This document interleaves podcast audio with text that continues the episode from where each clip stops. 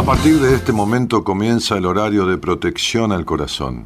La permanencia frente a la radio depende exclusivamente del cariño que cada uno se tenga. Este programa trabaja con las emociones. Cualquier semejanza con la realidad es tu responsabilidad, ya que solo vos podrás afrontar lo que fuiste, lo que sos y lo que querés ser ante un imprevisto impacto con ciertas verdades que desconocías. Entendemos que quizás hayas estado huyendo demasiado, es hora de dejar de escapar. Gracias por volar con buenas compañías. Con ustedes, Daniel Martínez. Hola, buenas noches, ¿cómo estás?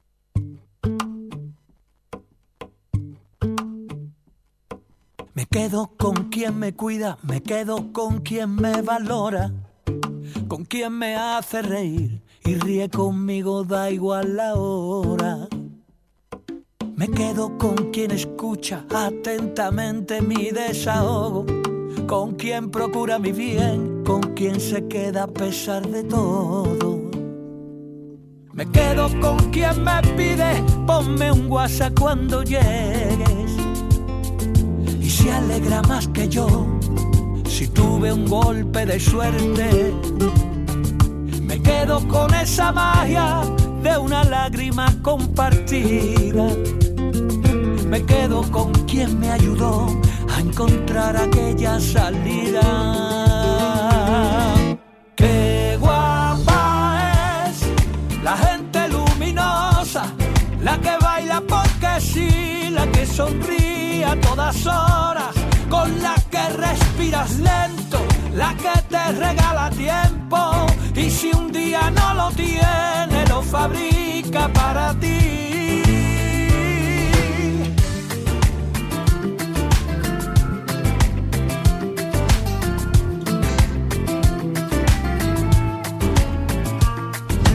Quedo con quien enciende bombillas en mi camino, saca lo bueno de mí y me hace sentirme vivo. Me quedo con quien me pide, ponme un WhatsApp cuando llegues. Y se alegra más que yo si tuve un golpe de suerte. Me quedo con esa magia de una lágrima compartida me quedo con quien me ayudó a encontrar aquella salida. Qué guapa es la gente luminosa, la que baila porque sí, la que sonríe a todas horas, con la que respiras lento, la que te regala tiempo y si un día no lo tiene, lo fabrica para ti. Qué guapa la gente luminosa, esa que no se preocupa de la marca de tu ropa, la que pone a la alegría siempre en su menú del día, gente que ilumina el mundo, gente guapa como tú lo que siente aunque sea temblando, que le saca la lengua a la vida sin hacer daño. Y si sube la marea no va a soltar tu mano. Gente que ahuyenta las nubes negras porque tiene el poder de la luz. Qué guapa es la gente luminosa, la que baila porque sí, la que sonríe a todas horas,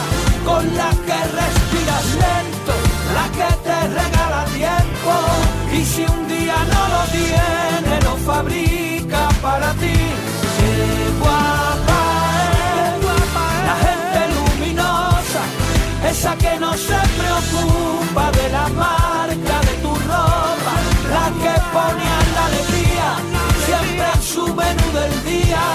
Gente que ilumina el mundo, gente guapa como tú. Gente que tiene el poder de la luz gente que tiene el poder de la luz. Buenas noches a todos, ¿cómo están? Bueno, hablábamos el lunes y, dentro de, una de las charlas, este, yo decía sobre cierta reticencia que hay a encontrar el porqué de ciertas cosas, ¿no?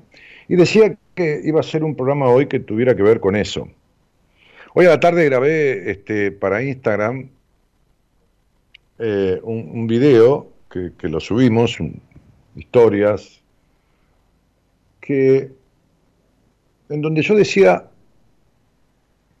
que en la gran mayoría de las personas, eh, no, no, recuerdo exactamente cómo lo dije, pero bueno, es como lo pienso, ¿no? Cuando uno graba, cuando tiene una cámara delante, el tiempo que tiene que grabar, la forma, esto, lo otro. Aquí a la medianoche, ya sin los pacientes que atendía a la tarde, sin las entrevistas de primera vez, entonces estoy, uno está más relajado. Pero digo, en la mayoría de los casos, el mayor inconveniente, el mayor obstáculo para resolver en la vida conflictos existenciales, no circunstancias de momento, que, bueno, coyunturas, pero conflictos permanentes de la vida, eh, romper mandatos, superar cuestiones que de larga data, estados emocionales vínculos, estados emocionales negativos, vínculos que más que encuentros en cuanto las parejas son desencuentros de pareja. Este, el mayor obstáculo para resolverlos es el miedo a resolverlos. Decía yo en este, en este posteo eh, que no salió completo por un problema de, estas cuestiones de Instagram, que tanta cantidad de historias las corta, no, no más de cuatro, no más de cinco, bueno, qué sé yo. O un error este, que sucede con el tema de las redes muchas veces, que se cuelgan, que esto, que el otro. Decía yo que, que es una paradoja, pero que el, el gran problema, en la mayoría de los casos, por el cual no se resuelven es el miedo a resolverlo. Dice, pero pará, ¿qué estás diciendo, Daniel? Y estoy diciendo lo que veo desde tantísimos años. Estoy diciendo lo que veo de, decenas de miles de personas que han escuchado este programa, de muchas personas que, que escuchan este programa de hace tantísimos años, este, Hoy justamente, ¿no? Porque no, no, no tampoco es casualidad eh, esto que estoy diciendo, hoy justamente atendía en entrevistas de primera vez este, a, dos personas que me escuchan hace muchos años, 12 años, 10 años, 9 años, 8 años. No, no, no es que escuchan siempre cada programa, escuchan, escuchan desde esa época. ¿Y cuáles son las causas? Y fundamentalmente es el miedo. Sí, sí, sí, vos podés decir, no, porque lo que yo pasa, lo que pasa, después ese miedo se disfraza. El miedo a resolver las cuestiones negativas de la vida y no las negativas circunstanciales. No, porque juego a la quiniela y no acierto casi nunca. Eso es un problema de azar, del azar, ¿no? Esto que no tiene explicación y que se llama azar. Entonces, no, no, lo que me pasa a mí no es que tengo miedo, es que yo quiero resolver todo solo. Quiero poder con todo. No, no, lo que me pasa a mí, Daniel, es que este, no, no confío en ningún terapeuta. Eh, no, no, lo que me pasa, digo diferentes cuestiones que te van a, te van a, alguna te va a identificar. No, lo que me pasa a mí es que vivo en la exigencia, el perfeccionismo. Entonces, como, como tengo ese nivel de exigencia, porque me criaron tan exigido, o porque, o exigida, bueno, es lo mismo. Este, entonces yo me exijo. No, lo que me pasa a mí es que como yo de chico me tuve que arreglar solo con todo, este, me arreglo solo con.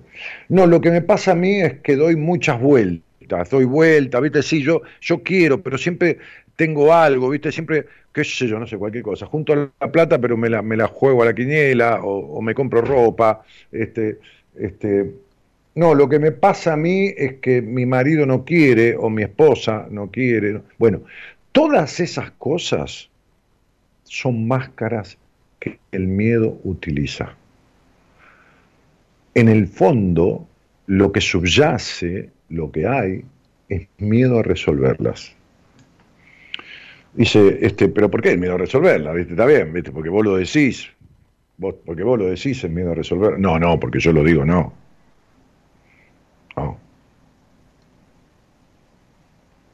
Porque yo recibo gente que me escucha hace años, muchos, muchas veces. Muchas veces hay gente que nunca me escuchó. no, mira, me, me pasó la semana pasada. Me lo recomiendo una vez, pero alguna vez escuchaste un programa. No, nunca. Bueno, está bien, no hay problema. Bueno, vamos a conversar. Este, pero recibo gente que hace años que escucha este programa, entre otras cosas que escucha. Hace años que le coinciden cosas que escucha aquí, de mí, de los profesionales del equipo. Hoy atendí a una mujer que leyó todos mis libros. Una leyó todos mis libros y otra que atendí leyó el último. Este, ser o no ser, esa es tu cuestión. El último libro que publicamos hace eh, un mes y medio. Eh, es que es el octavo libro que he escrito. Entonces, digo, en, esta, en esta forma, en esta conducta, sería, ¿por qué vino ahora y no vino antes? Si el conflicto lo tiene desde siempre, porque no puede más. Porque la mayoría de las personas que atiendo yo no pueden más, no pueden más con su existencia. ¿Viste cuando uno dice, no puedo más con mi cuerpo? ¿Viste uno dice así, no puedo más con mi cuerpo, ¿no? Este, después está aquel que cree, que también es una máscara del miedo, aquel que cree o aquella que cree, aquella persona, bueno, individuo o individua. Ay, Dios. Este, que cree que eh, va a venir la solución, que, va a venir la solución, le encomienda a Dios el problema, que va a venir la solución. Después está aquella persona que va a como que hace terapia, como que hace terapia. O sea, escucha, miren, ¿saben la cantidad de gente que me escribe en Instagram? Y me dice, che, Dani, te dejo mi fecha, ¿me puedes decir algo para trabajar en terapia? ¿Qué es lo que tengo que trabajar? Porque hace tiempo que estoy... Pero si hace tiempo que estás en terapia y vos me querés preguntar a mí por una red social, con una fecha, ¿qué tengo, qué tenés que trabajar en terapia? Con un terapeuta que conoce de vos o que supuestamente debería conocer tu vida, hay alguien que está mal ubicado o vos o el terapeuta, y en realidad son los dos. El otro que no sabe qué hacer, vos que no planteás lo que te pasa, y me venís a pedir a mí, que estoy de afuera totalmente, a que te diga a ese vínculo que lleva un año, dos años, tres años, cuatro años, cinco años, que diga yo qué es lo que tienen que trabajar. Para eso fuiste un profesional. Si no lo sabes, si no lo resolves, te tenés que ir. Pero ¿por qué te quedás? ¿Por qué te quedás a la terapia bla bla? ¿Por qué te quedás? No, yo hace tres años que hago constelaciones familiares, pero hacer constelaciones familiares, no tres años, seis meses, es como tomar eh, un analgésico durante seis meses o durante tres años para que te calme el dolor de cabeza. Sí, te lo calma por el momento, pero no te arregla lo que te lo causa. Hacer años de constelaciones familiares, por ejemplo, es una sobredosis de constelaciones familiares. ¿Qué vas a constelar? Siempre lo mismo. O sea, si no, acá aparece tu papá que está lejos, ve cómo lo pones lejos, quiere decir que, bueno, atrás ves que tus abuelos están puestos igual que tu padre y tu madre están como también distantes. ¿Cuántas veces, cuántas veces todas estas, en la gran mayoría de las personas, son máscaras que utilizan el miedo a resolver, los conflictos, los traumas, las afectaciones y los impedimentos de qué? De una vida que debería ser mayoritariamente en bienestar. El otro día atendí un pibe, un pibe, un pibe digo con todo cariño, un chico, un muchachito, un joven de 22 años, desde afectaciones en el cuerpo, que no son congénitas, que son adquiridas y que son vincular, que dependen de sus vínculos, desde desconfianza en las mujeres, desde problemas de erección en la sexualidad, desde vacío existencial, desde vivir en la exigencia, desde... ¿Saben cuántos años de terapia? Cuatro, cinco, con tres o cuatro terapeutas diferentes y ha tomado antidepresivos y ha tomado eh, ansiolíticos, tiene 22 años. Yo creo que si hubiera no ido a terapia, estaría igual, pero con un problema menos, que es la decepción. Es decir, con un problema menos, que es la decepción. Porque a todos los problemas que tiene, que, tiene, que no solucionó ninguno, tanto es así que yo, que me dedico a atender público femenino únicamente, por supuesto que atiendo varones en una entrevista, por supuesto que veo lo que sucede, por supuesto que a veces me quedo y hago una tareita con ellos de ida y vuelta para después cerciorarme de todo y depositarlo en manos de un terapeuta de mi equipo que yo creo que... Bueno, a este pibe me lo quedé yo, me lo quedé yo por un tiempito. Seguramente voy a recurrir a complementar con alguien de mi equipo, porque dije, no puede estar tan hecho mierda este pibe con 21 o 22 años, pero hecho mierda desde todos los aspectos de su vida. No tiene uno solo bien. Y no es que él sea un pesimista, un depresivo, un tipo, este, qué sé anómico, un tipo negativo y que yo me crea lo que él dice. No, yo lo estoy viendo cuando yo abro su estudio numerológico y yo le empiezo a delinear cuestiones clarísimas y le digo, bueno, ahora vamos a de tal cosa, bueno, ahora vamos a lo sexual, bueno, ahora vamos a, la salud corporal, te, pasa esto, y el otro sí, y sí, y sí. Encima se olvidó y me mandó por mail de contarme una enfermedad que también tiene, una, cuestión este, este, eh, física alérgica, ¿no? Este, que también es adquirida totalmente por la vincularidad familiar, todas esas cosas, todos esos procesos terapéuticos estériles, es decir, que no ayudan a parirse, ¿viste? que no engendran, no engendran, no te podés parir de una perra vez, Todas esas son máscaras que utiliza el miedo que tenés a resolver.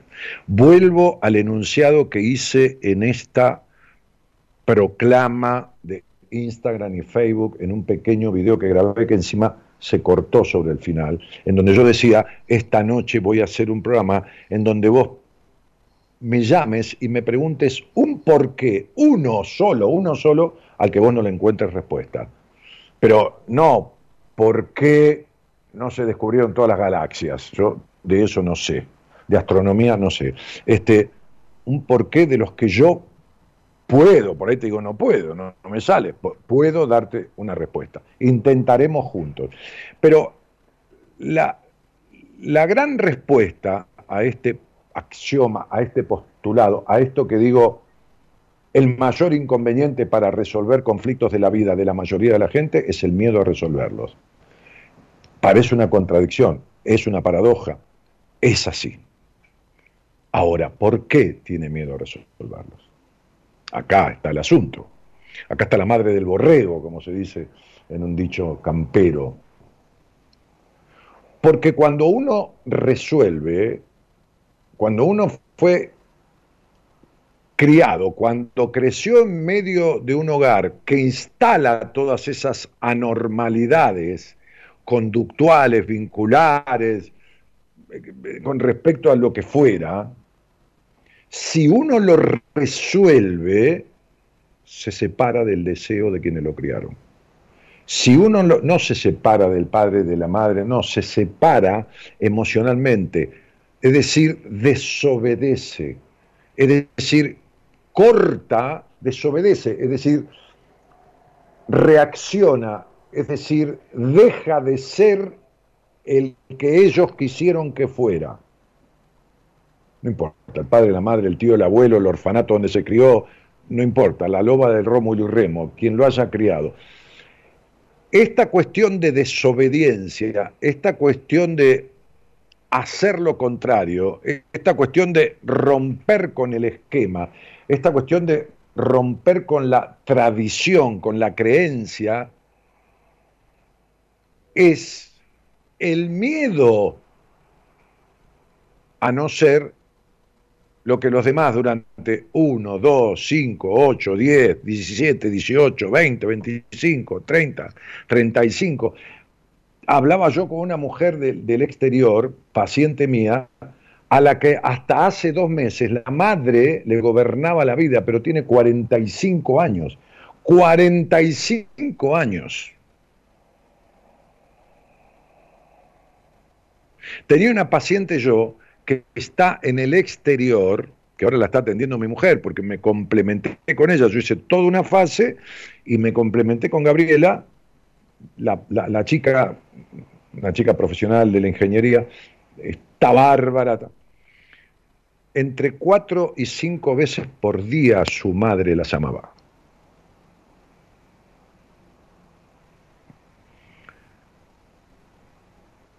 Desarmar los mandatos que esa madre o que ese padre instalaron, desarmarlos, es dejar de ser. Es en un momento la nada misma. Me decía una paciente que empecé hace cosa de 15, 20 días, le mandé tarea, como hago yo, interactiva, dinámica, ¿no? 15, 20 días ya nos escribimos como 10 veces, ya, te, ya hizo cosas.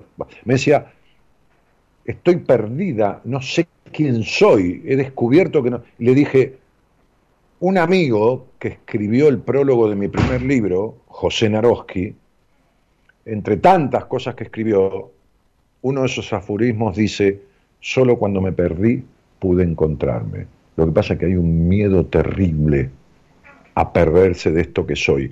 ¿Por qué a perderse de esto que soy? Por ese maldito refrán que dice, y que se hace realidad, más vale malo conocido que bueno por conocer. Es decir, por lo menos estoy con vacío existencial, pero sé lo que tengo. Por lo menos tengo relaciones del carajo con las mujeres o con los hombres. Desconfío de cada mujer o desconfío de cada hombre, pero sé quién soy. Soy el desconfiado, soy el vacío existencial, soy el melancólico, soy el necesitado de aprobación, tengo el rótulo, tengo definido quién soy. Aunque no me sirva para nada, aunque me haga mierda en la vida, tengo claro quién soy. No, no sos eso. Estás siendo eso, no sos eso. No naciste así. Esos son aspectos de tu personalidad adquiridos.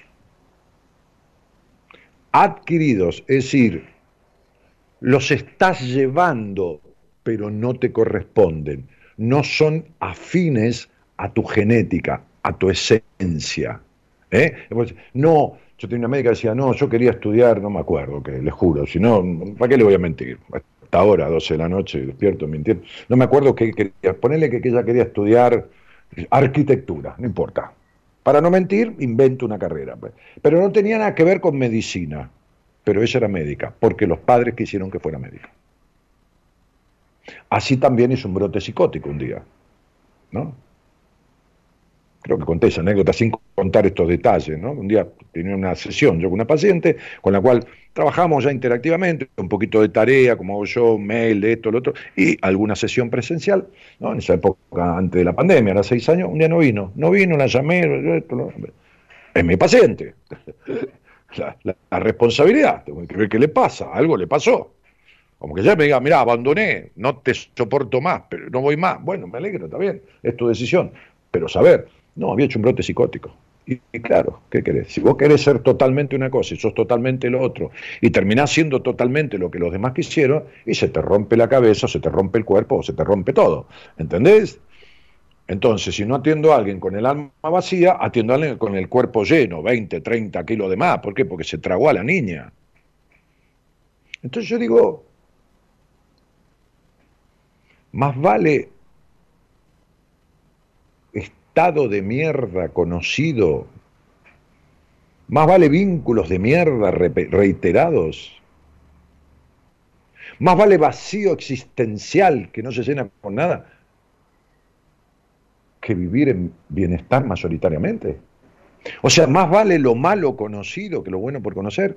Sí, es así, porque es el miedo,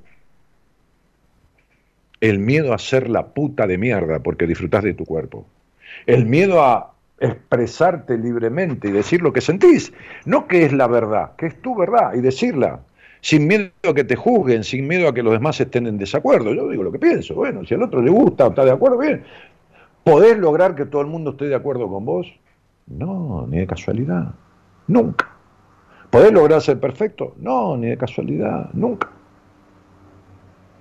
¿Podrá llegar el príncipe azul? No, de casualidad, no existe, no, ni de casualidad. ¿Vendrá la princesa encantada? No, tampoco, no, no. ¿Hay soluciones mágicas? Me acuesto y me levanto y Dios me arreglará. No, para nada, para nada. Si vos crees en Dios, habrás estudiado, habrás leído, que Dios te dio el libre albedrío. Libre albedrío se llama la posibilidad de elegir. Y vos estás eligiendo el miedo a ser feliz. La felicidad no existe, pero el miedo a sacarte de encima todas estas cuestiones. Entonces, repito, quizás el mayor, en la gran mayoría de la gente de este mundo, el obstáculo casi único a resolver las cargas, los pesos, los conflictos, los traumas, los estados emocionales distorsivos, de esto, es el miedo a resolverlos. El miedo a resolverlos. ¿Cuál era el peor castigo en la antigüedad? ¿No? Sacando la muerte. Bueno, el exilio. Y la muerte no tanto. Sócrates eligió la muerte antes que el exilio. Porque la deshonra de ser exiliado, de no poder volver a la tierra de uno, uno se puede exiliar, irse, qué sé yo, a España, no importa, a Singapur, qué es eso, no sé, a Saint Martin, a Cuba, no importa. Este, pero vuelve, si quiere un día. Pero no hay peor, no debe haber peor, yo no lo he vivido, que no que a uno lo echen de la tierra de uno, lo destierren Sócrates eligió tomar cicuta antes que el exilio. Antes que el exilio. Entonces, el transformar, el dejar de cargar con esos pesos, esas afectaciones, esos hábitos tan negativos como la adicción a la droga, porque esa adicción a algo nocivo, que son los mandatos distorsivos, es dejar de pertenecer a la tribu, es exiliarse de esa familia, no del apellido, no de, la parte legal, sigue siendo, mañana compra un departamento y dice hijo de Lidia Lobalvo, eh, Lidia Concepción Lobalvo, que era mi mamá, y Gerardo Martínez, que era mi papá. Bueno, supongamos, ¿no? Yo no me exilié de mi familia, pero este, supongamos, ¿no? Va, a seguir diciendo el registro, pero es un, es un exilio interno, es decir, dejan de mandar dentro mío, dentro tuyo, quienes te criaron. Es decir, aprendés lo que es la individualidad, la individuación, lo que es el sano y coherente poder sobre vos mismo, lo que es ser dueño de uno mismo, sin joder a nadie. Hay gente que me dice, no, pues es que pasa, yo no puedo decir esto porque le voy a hacer daño a los demás. Entonces, entre los demás y vos elegís a los demás. Los demás viven cagándose de risa en su vida o como quieran vivir, como la eligen. Y vos te vivís postergando porque si contás algo, si decís algo, si no, es el miedo a resolverlo. Es el miedo a resolverlo. Es el miedo a resolverlo. Es el no querer pensar. Es el no querer entrar profundo. Es la solución mágica, es eh, el reclamo, el aniñamiento, es, es, todas estas cuestiones que ocasionan terribles alteraciones este, este, emocionales, ¿no? Como son eh, la sobreprotección, la desconsideración, la castración, la exigencia, eh, qué la rigidez en la crianza, la desconsideración, el, culto al sacrificio y no al disfrute, sacrificio, sacrificio sin disfrute.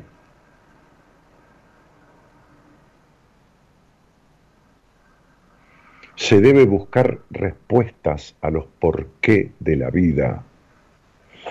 Y como decía un viejo maestro, hágalo con miedo, pero hágalo. Un maestro sufí, hablando de maestro, un maestro sufí contaba siempre una historia, una parábola, de estos cuentos milenarios, de los cuales yo he grabado tantos, ¿no? Este, al finalizar cada clase. Y dejaba ahí, y se iba. Pero los alumnos no siempre entendían su sentido, no siempre entendían el sentido de lo, de lo que este, esta historia, estos cuentos que, que, son muy terapéuticos, ¿viste? porque van a parar al niño, ¿no? Casi, pero había alumnos que no entendían. Un día, cuando aquel maestro oriental terminó esa charla con los discípulos, iba saliendo del lugar donde se congregaban, uno de los muchachos apuró el paso y lo frenó. Y le dijo, maestro, tú nos cuentas estas historias pero no nos explicas el significado. Entonces, el hombre, bien mayor, lo miró amorosamente y le dijo, pido perdón por eso. Con lo cual se disculpó. Te pido estimado muchacho, que en señal de reparación me permitas convidarte con un rico durazno que el hombre, el anciano, sacó de, su bolsa, ¿viste? Esas bolsas, así como, eh, como si fuera una bandolera, pero, pero colgando con, la tira aquí, ¿no? Como llevaba Kung Fu en la, en la vieja serie Kung Fu.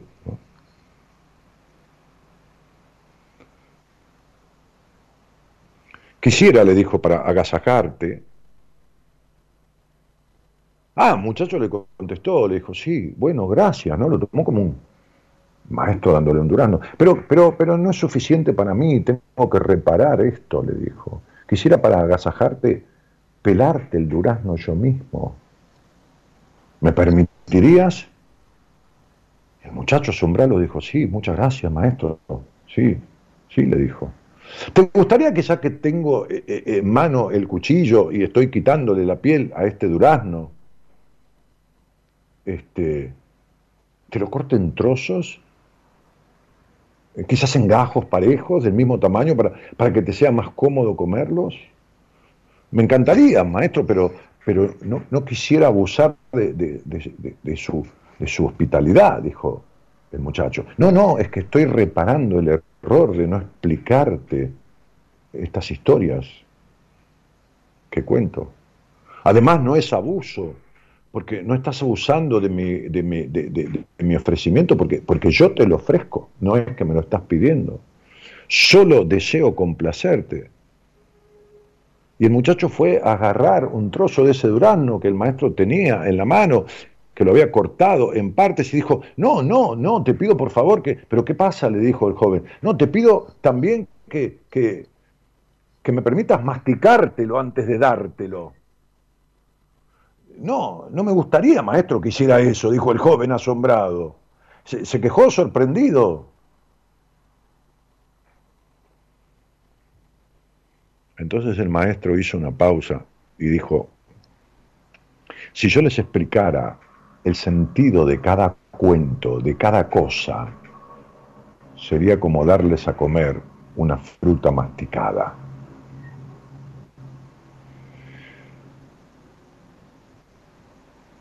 No se puede tener todo resuelto en la vida, porque hay que poner de uno lo necesario.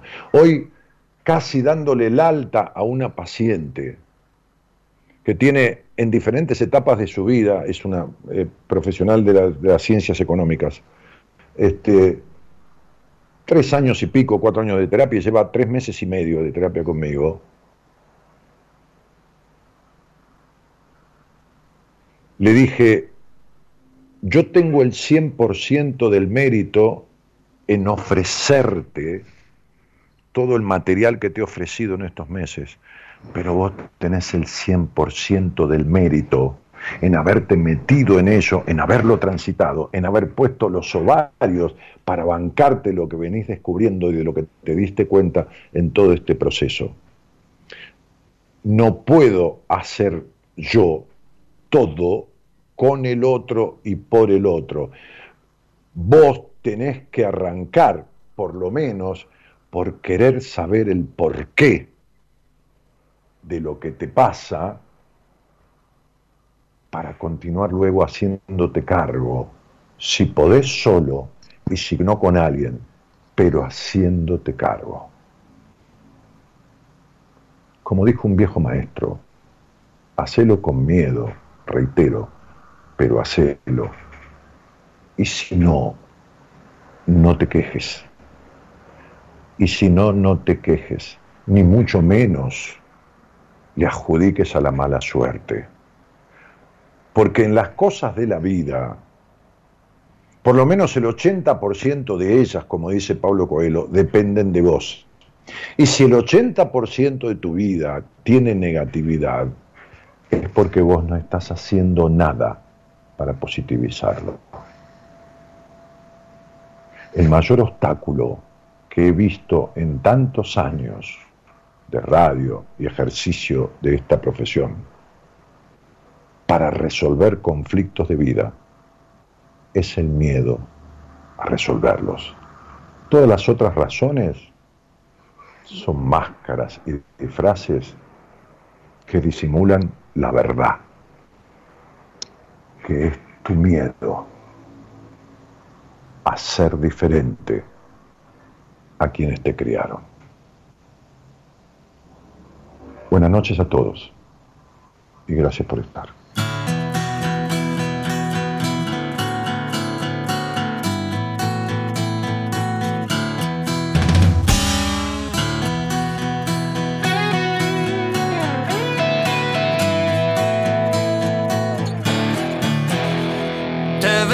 Espejo, te ríes de ti, vives bajo el pellejo de ese maniquí que se va haciendo viejo, ignorando qué es lo que hace aquí. Te pones camisa y el vaquero de ayer sale siempre deprisa.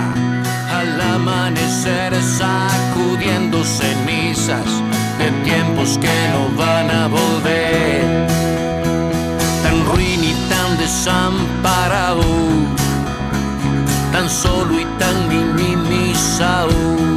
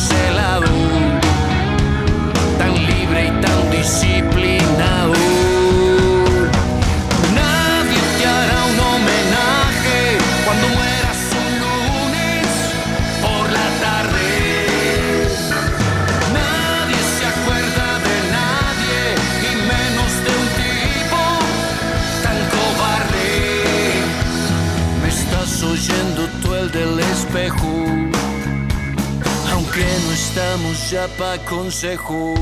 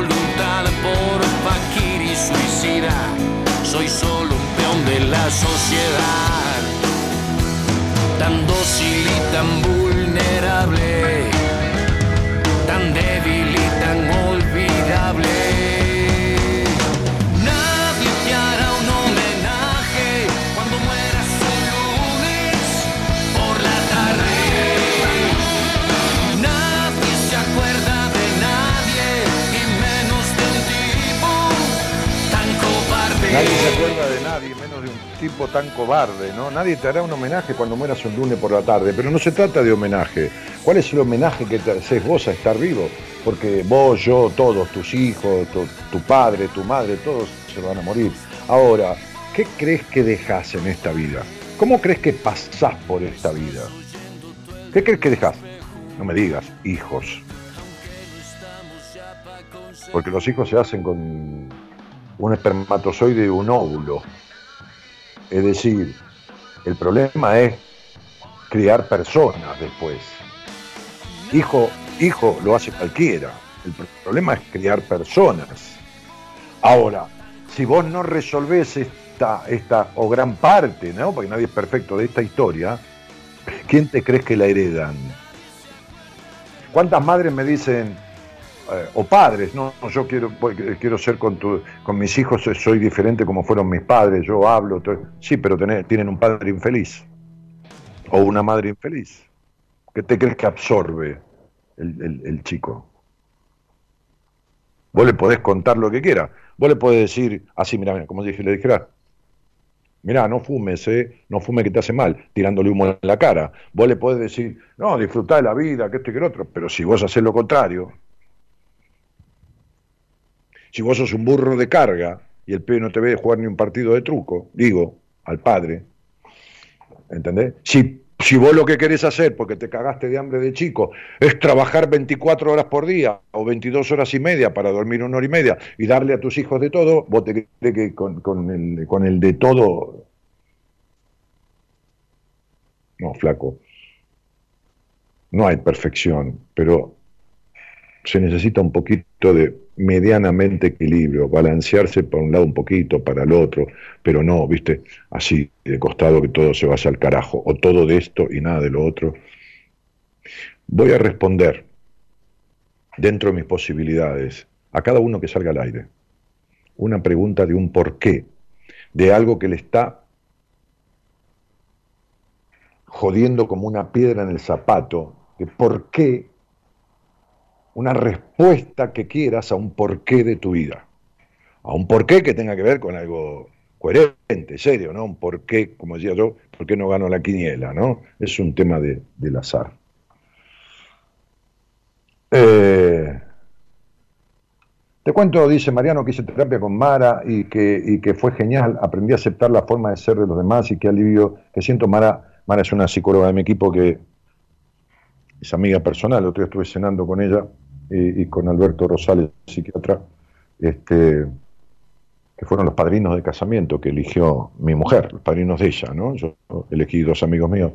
Este, eh, necesitaba escuchar estas cachetadas. Mara es una psicóloga que ustedes no conocen porque no sale al aire, pero hace 25 años que transita por buenas compañías, está en el equipo.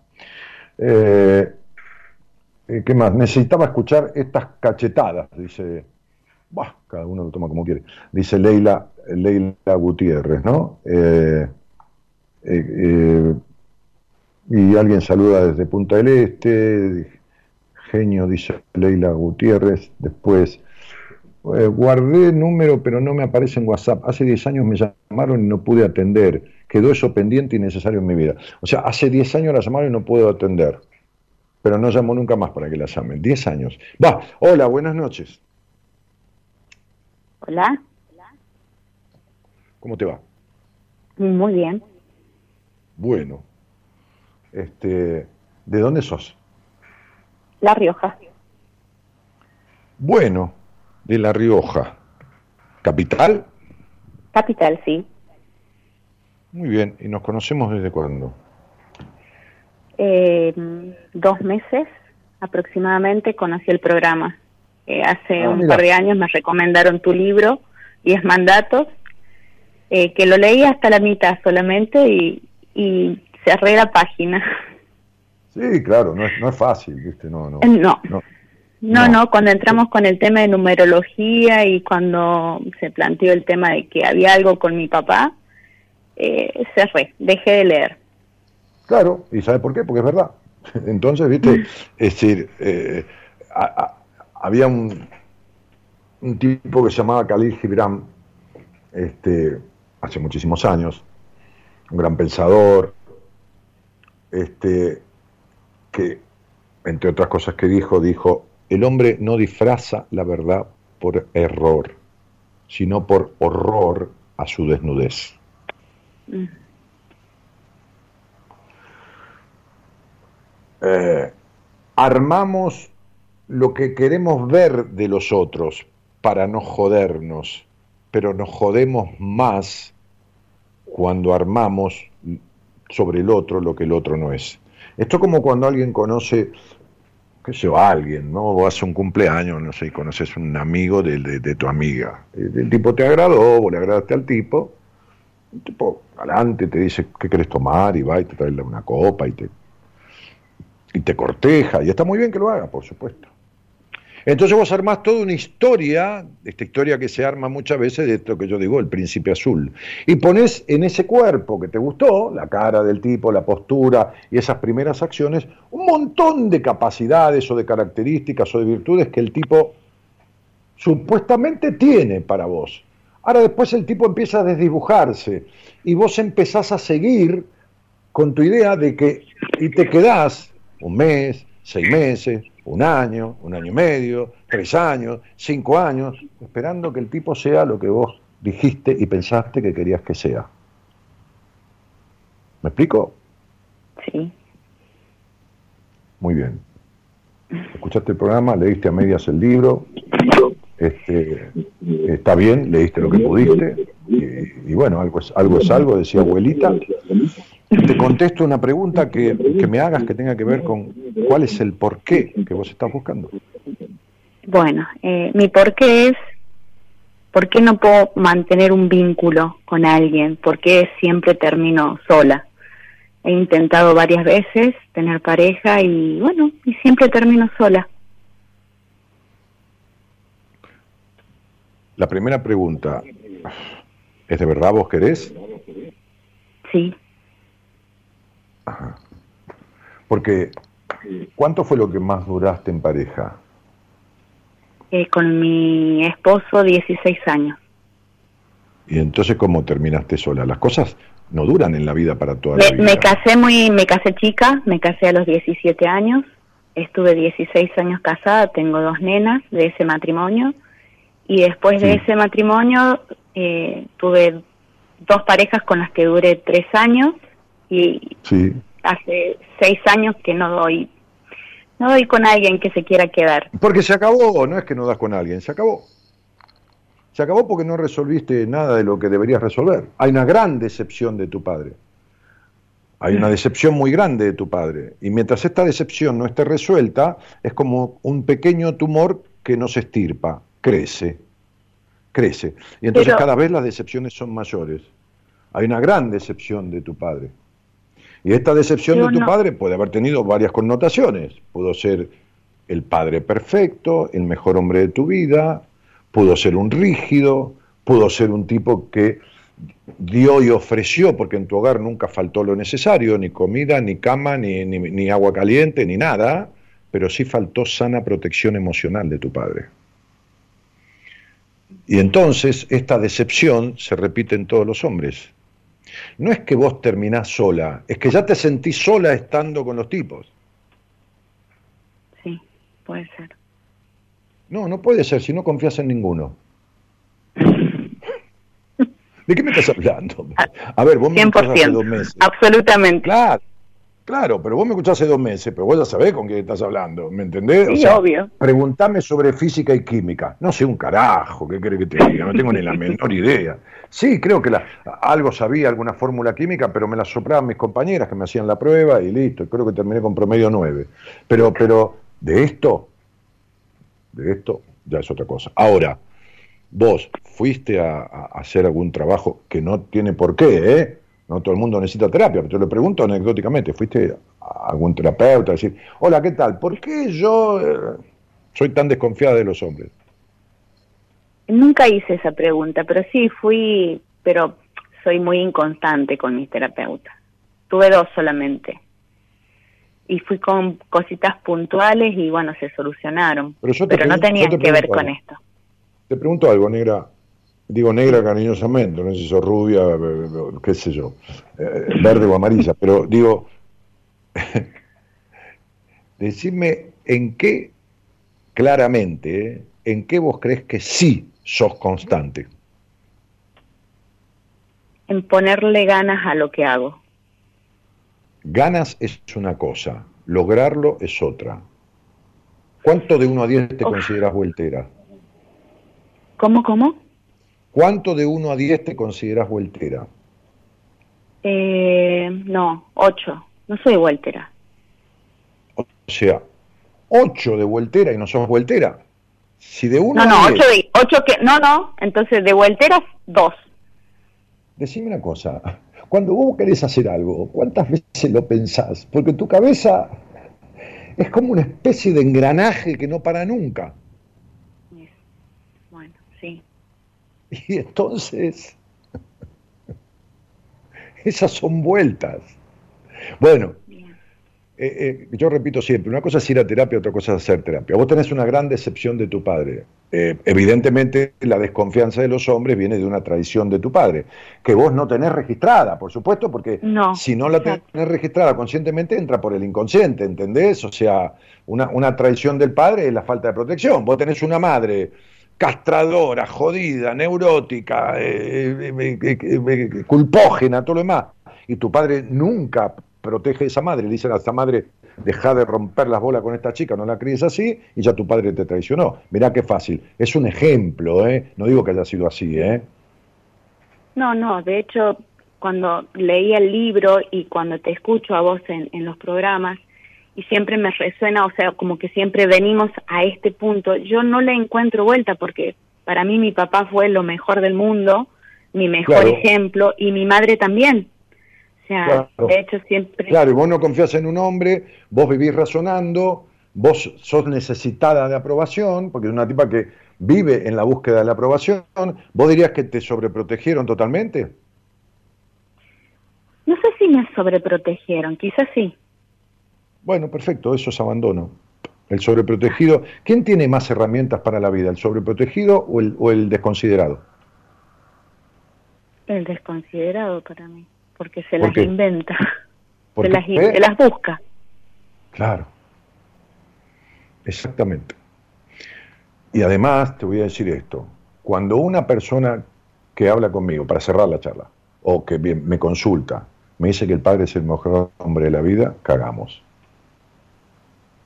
porque el padre no es un hombre, el padre es un padre. Entonces vos fuiste la otra mujer de tu padre, pero sin derechos.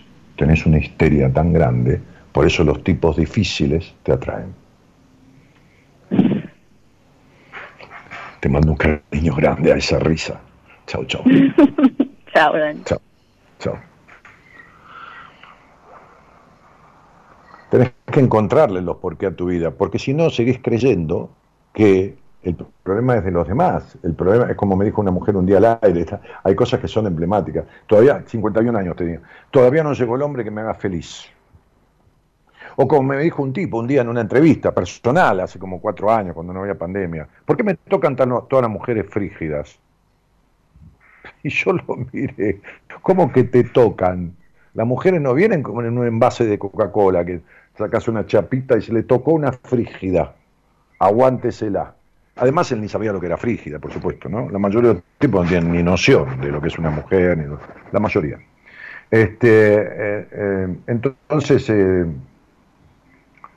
este, le dije, ¿cuánto hace que estás con esta? Un muchacho de unos 50 años más o menos, creo que no llegaba a los 50. ¿Cuánto hace que estás en esta pareja última? Nueve años, me dijo. ¿Cómo? Vos estás en una, con una mujer negada a la sexualidad, ¿no? Ok, decís que te molestan, que es una cosa que no soportás. Que no... ¿Y para qué te quedas nueve años? Yo no me quedo con lo que no me va. Si vos te quedás, es porque te va. Y le empecé a explicar por qué le iba. ¿Por qué me tocan? ¿Por qué me tocan hombres celosos? ¿Por qué me tocan? ¿Por qué no te tocan? ¿Te puede tocar un traficante de droga que lo conoces y después te acuerdas? Sí, pero el problema es si te quedas con él. Este es el problema. ¿Te puede tocar un ladrón de bancos? Sí, sí, te puede tocar. Puedes conocerlo, sí, en la calle, en un restaurante, en un boliche. El problema es si te quedás.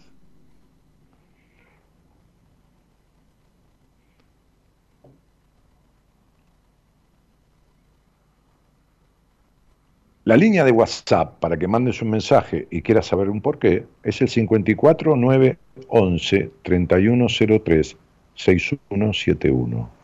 54911 3103 6171. Si querés hacemos la charla más cortita, salís al aire, me, llamo María, quiero saber por qué. Me llamo Juan Carlos, me llamo Pedro,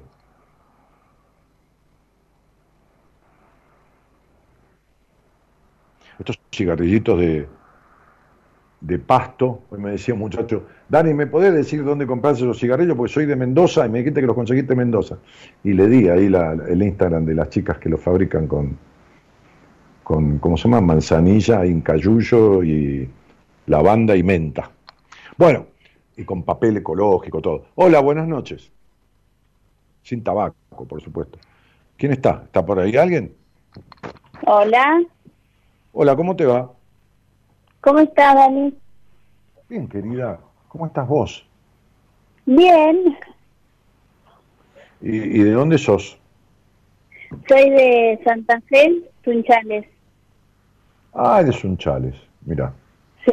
Este, ¿y, ¿Y con quién vivís ahí? Vivo con mis dos hijas y mi marido. Muy bien. ¿Y te casaste hace mucho? ¿O te casaste, te juntaste, lo mismo? Eh, hace 15 años que estoy en pareja y hace 4 que me casé. Ay, mira, qué bien. 15 años que estás en pareja y 4 que te casaste. Sí. Eh, de chiquitita te pusiste en pareja. Y tengo, voy a cumplir 30. Claro, a los 14, 15. A los 15. Sí, Noé, este, y contame, ¿a, qué por qué le andas buscando respuesta? ¿Por qué siempre pongo a los demás por encima de lo que yo quiero? A ver, a ver, a los demás, por ejemplo, a ver, déjame darte un ejemplo a ver si te entendí, ¿eh? No es que vos no te expliques bien, pero yo no te, por ahí no, yo no te entendí. Por ejemplo, vos decís, este, ay, qué ganas de comer pizza, ¿no? Y tu marido dice, no, no, no, no, Esperá, voy a hacer un asadito. Voy a decir, bueno, está bien, y comes asadito en vez de pizza. Sí, en toda mi vida, en general, fue así siempre. Sí, yo te estoy dando un ejemplo simple para ver si, te, entendí lo, que querés decir.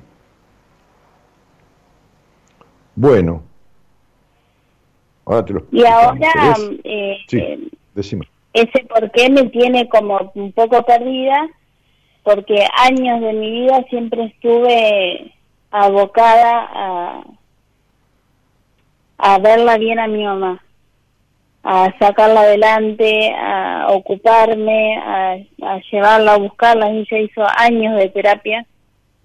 Eh, ¿Quién y ahora no está.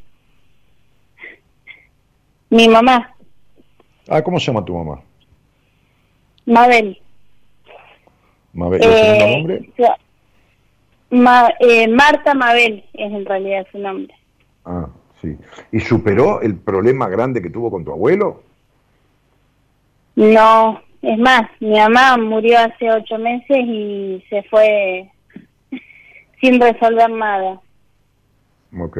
Años de terapia, de psicólogos, de psiquiatra, de medicación, de, de todo. Por eso cuando te encontré, porque una amiga me, me recomendó tu Instagram hace siete, eh, siete meses, hará seis, eh, me gustó mucho tu psicología. No sé qué tipo de psicología eh, es para tener un nombre preciso, pero... No, no, no te das problema, no hace falta. Los rótulos son horribles, ¿viste? Así estamos. Así estamos en, este, en nuestro país y así está el mundo, ¿no? O es Putin, o es Joe Biden, o es peronista, o es antiperonista, o es de Boca, o es de River, o, es de Sarmiento, o es de Rosas, y vivimos en las antinomias. Eh, eh, si vos querés que yo te dé, porque te lo mereces, y te agradezco que me hayas llamado, eh, una descripción, no una definición, yo soy un profesional de la psicología ecléctico. ¿Qué significa el eclecticismo?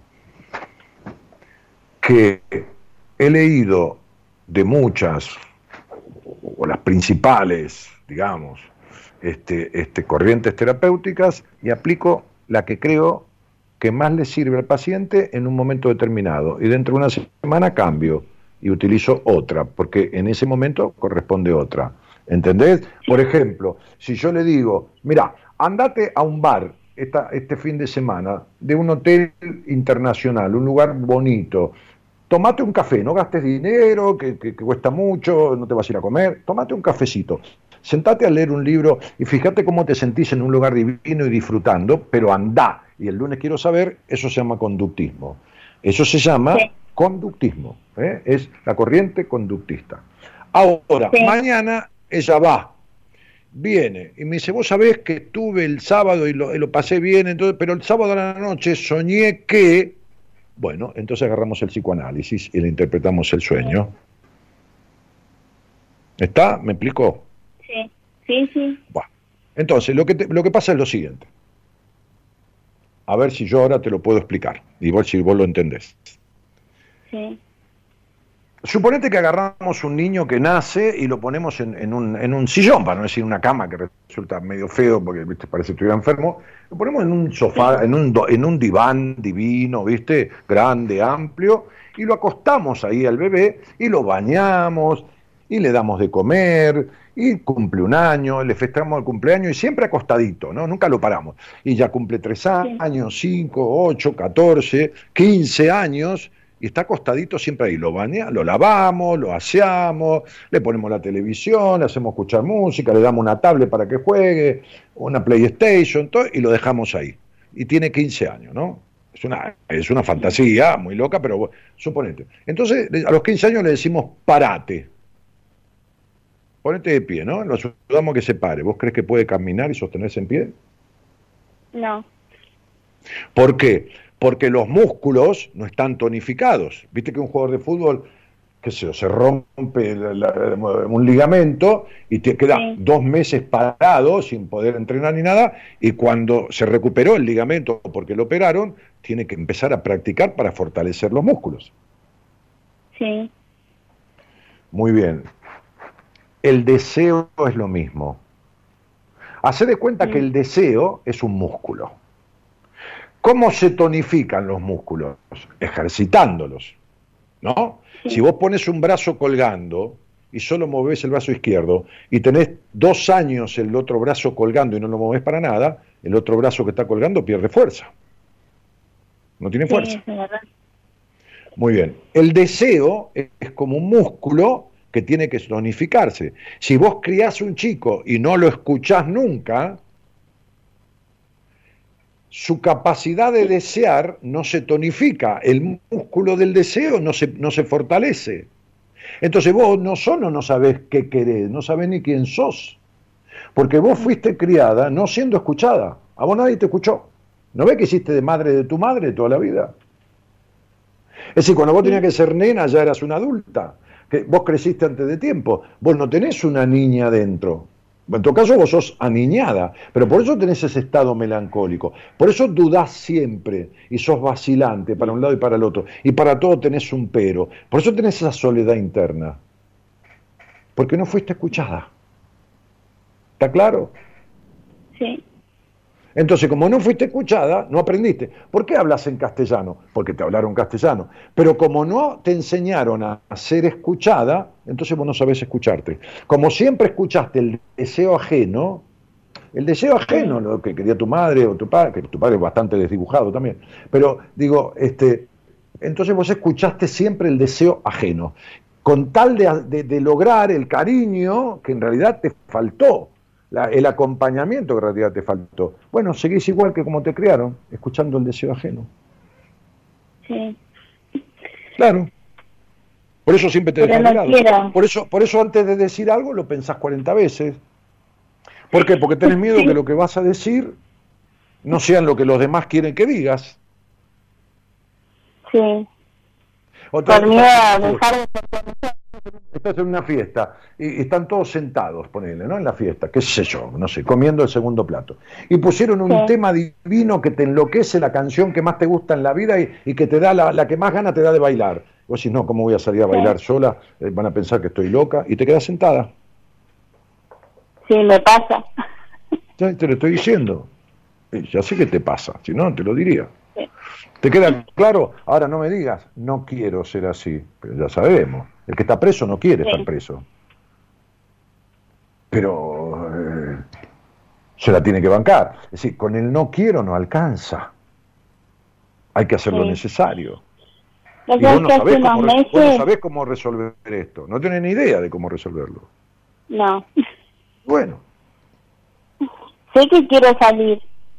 Muy bien. Que quiero, que quiero, tengo el deseo y la voluntad de, Maravilloso, entonces lo vas a lograr. De, de, cambiarlo. En la vida, no, no hay que cambiarlo, hay que transformarlo. Hay que ir a la raíz y transformar. Cambiar no sirve.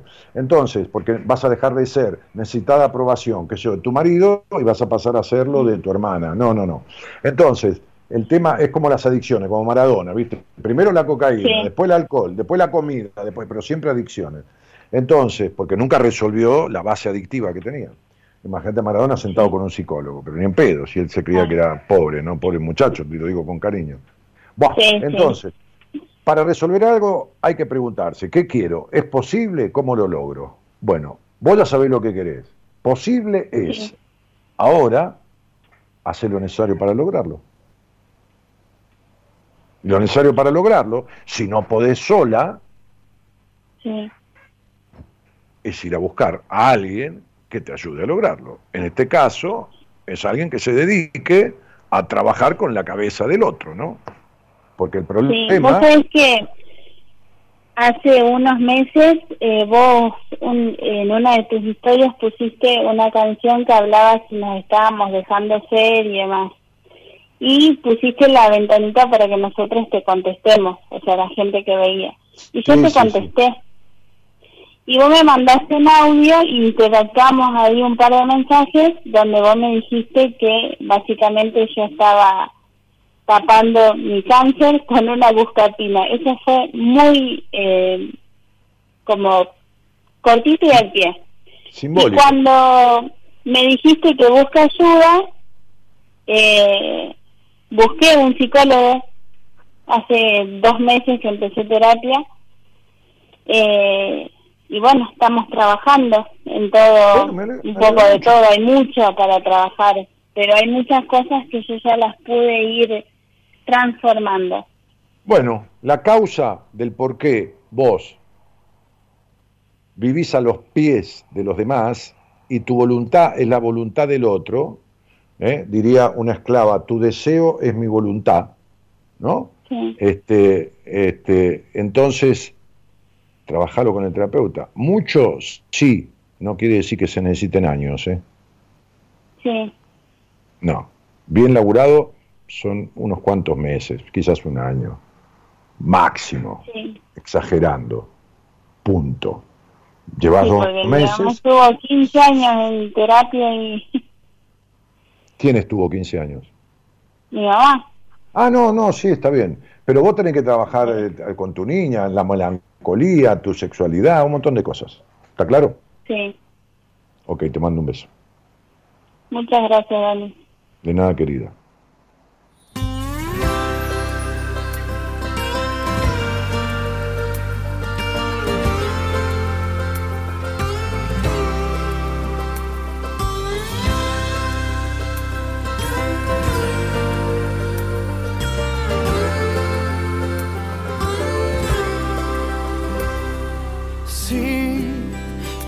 Que callar. Fue el silencio que venció a las palabras. Fue difícil de olvidar y cargar este dolor en nuestra espalda. Cuando aquello que nos duele lo enterramos y después resucitamos del olvido y es peor cuando no hay respuesta a lo que buscamos, como locos preguntamos si mentirnos fue mejor. Guardamos silencio cuando hay tanto que perder, cuando la verdad nos deja al descubierto. Guardamos silencio por temor a no caer y seguimos escapando del infierno.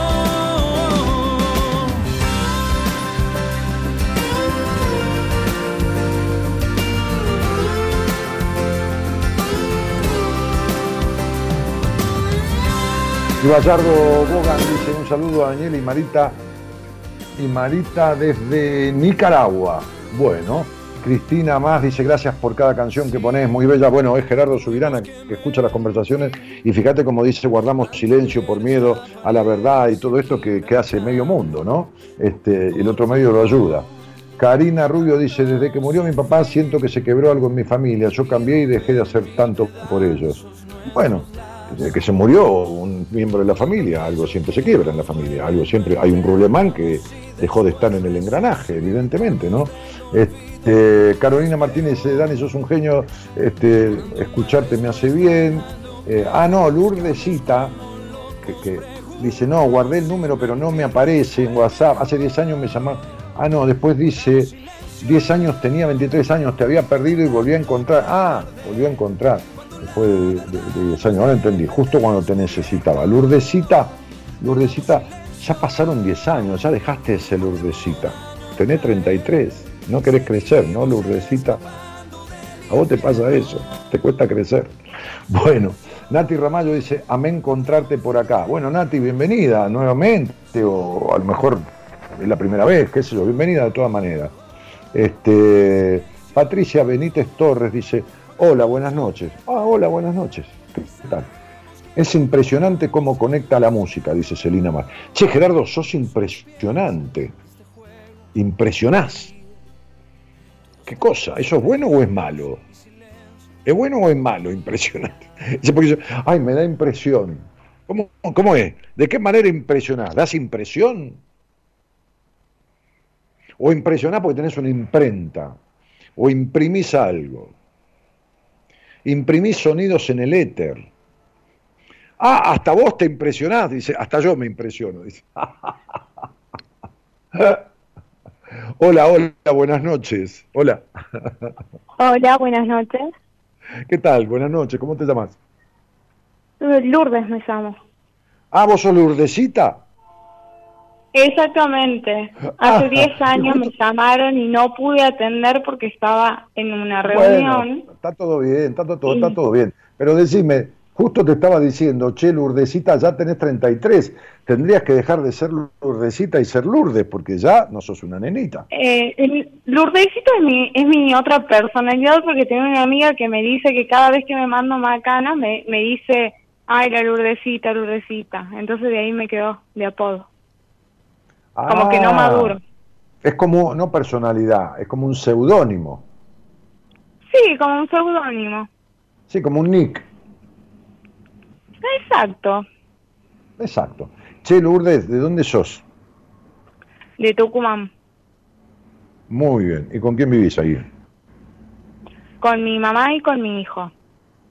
Muy bien. Y entonces, justo me necesitabas, decís. Bueno, más vale llegar a tiempo que ser invitado, dice el refrán, ¿viste? Este, y, contame cuál es el porqué al que le está buscando respuestas. Eh, al hecho de que desde esa vez que, que también era un momento justo en el cual te comunicaste, empecé a tener un trastorno generalizado de ansiedad. De ansiedad. Y una, y una depresión tremenda. A medida que pasaron los años, eh, hace, ya será, eh, cinco años me diagnosticaron esclerosis múltiple. Igualmente, eh, nunca me recuperé ni de la ansiedad, siempre estuve medicada y la depresión tengo mis recaídas paulatinamente, que cada seis meses tengo algún pico depresivo, trastorno de alimentación. espera, espera, Lourdes. ¿Cómo se manifiestan los picos depresivos? Pero yo, la pregunta, eh, eh, la idea del programa de hoy era, buscamos una respuesta a un por qué. Vos me estás planteando esclerosis múltiple, depresión, esto, otro. ¿Cuál es tu por qué? ¿Cuál es, ¿Cuál es la respuesta que buscas a un por qué de tu vida? Porque yo, todos me dicen ponerle voluntad, le pongo toda la voluntad, tengo una personalidad, de la verdad, muy de, para el exterior, de ser muy simpática, y por dentro tengo mi profesión tremenda. Me estás contando cómo sos, mi cielo, y cómo estás. Yo te pregunto, ¿cuál es tu pregunta a la que vos le buscas una respuesta? ¿A qué pregunta, a qué por qué vos estás buscando? El por qué mi vida quedó estancada de la forma en la que quedó. No progresé en nada. Ajá. ¿Por qué, por qué no progresaste en nada? Porque todo lo que me proyecto, eh, o mi mamá me, me traba, o la vida a veces siento que me traban y no. No, no, mira, mira, mira, mi amor, mira, mira, mira.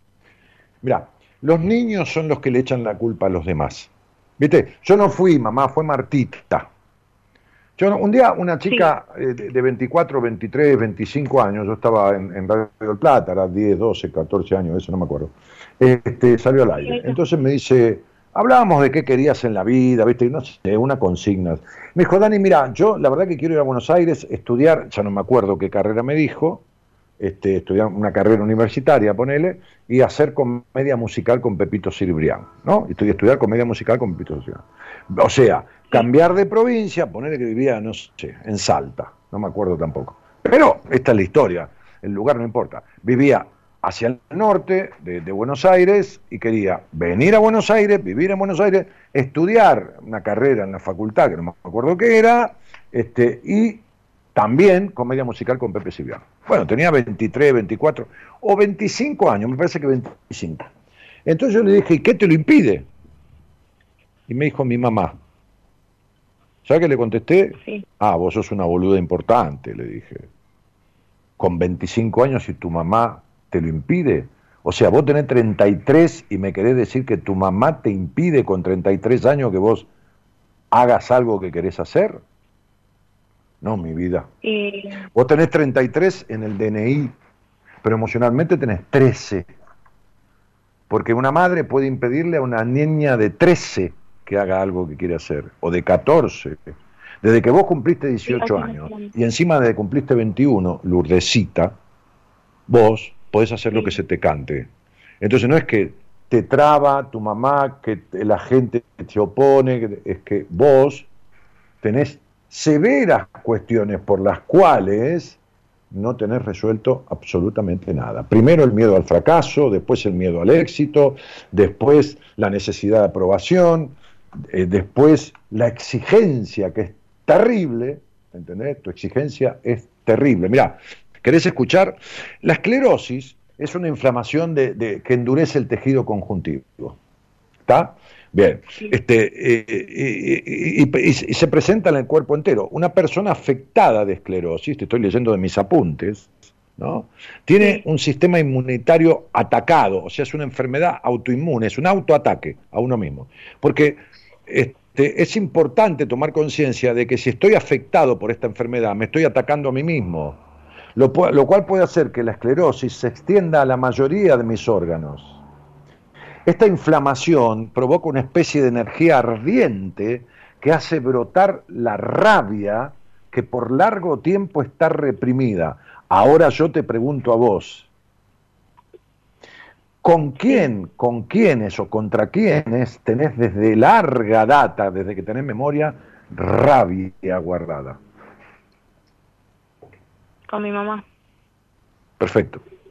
Bien. ¿Y dónde estuvo tu papá? No, no estuvo prácticamente. Sí, sí estuvo, pero no estuvo. No. Bien. Bueno, Era una es una persona de pocas palabras. Vos tenés enojo con, y vos tenés un hijo con un padre que no estuvo, ¿no? Eh, lo, sí, no, no estuvo, no estuvo. bueno, bueno, repetiste la historia.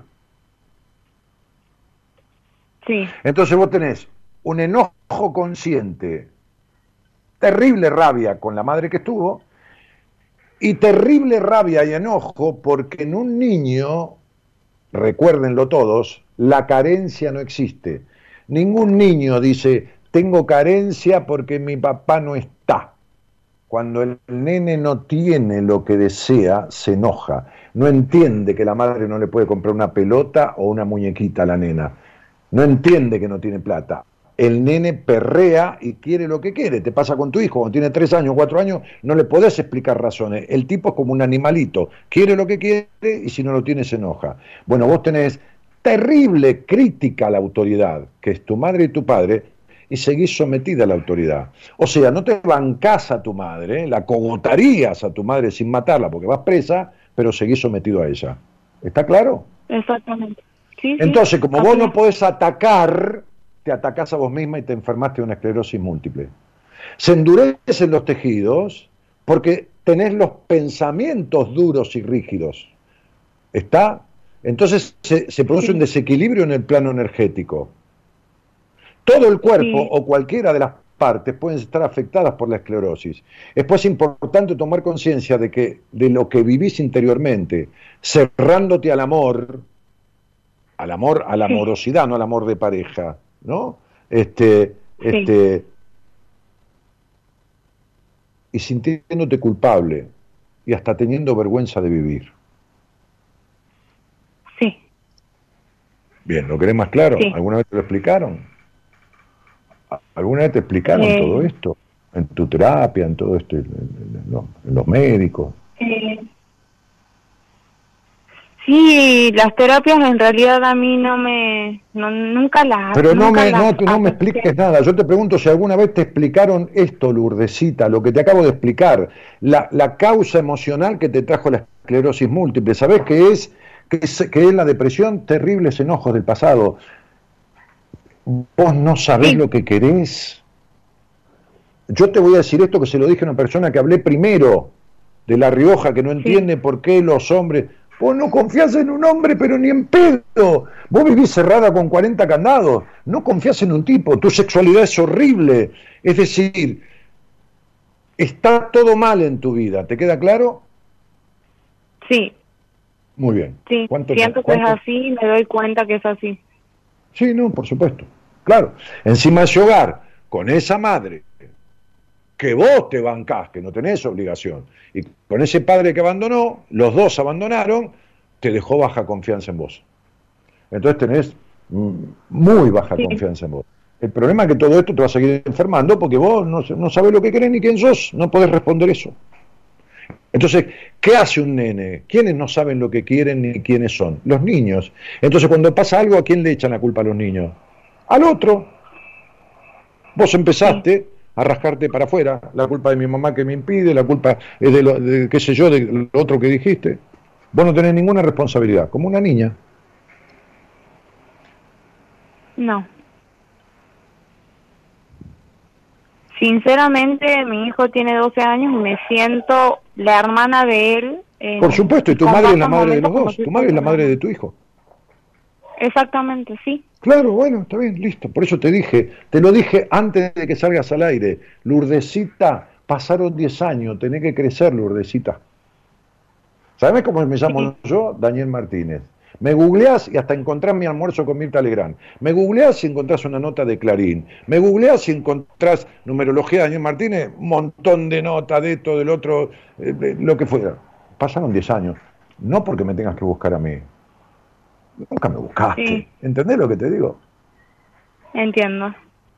Ok, entonces mi vida, algún día tenés que asumir que lo que te pasa es el ataque hacia vos, porque estás llena de mierda, de odio, de bronca, de abandono, de ira, de todo esto, y como no accionás hacia afuera, lo haces hacia adentro. ¿Y sabés cuál es la única tarea que tenés en tu vida? Trabajar de hija. Vos trabajás de hija. Te bancás a tu madre o te bancás a quien carajo sea para que te sigan manteniendo. Sí, exactamente. Mi vida, te mando un beso grande. Te mando un beso grande. Gracias. Chao, de nada.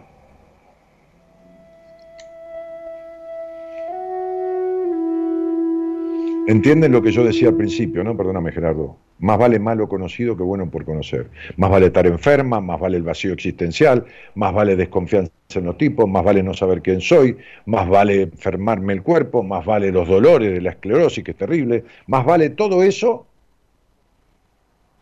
antes de hacerme cargo. El miedo a salirme de lo malo conocido. Es mejor lo malo conocido, por lo menos salgo, ya sé, que lo bueno por conocer. Entonces no busco ni respuestas, mejor, mejor me callo, mejor no hablo, mejor no pregunto, mejor no me quiero enterar, no me quiero enterar. Entonces Lourdesita habló conmigo, se enteró de todo y dentro de un rato se pone a jugar con el celular, se va a dormir y mañana siguen sus enojos. Dale.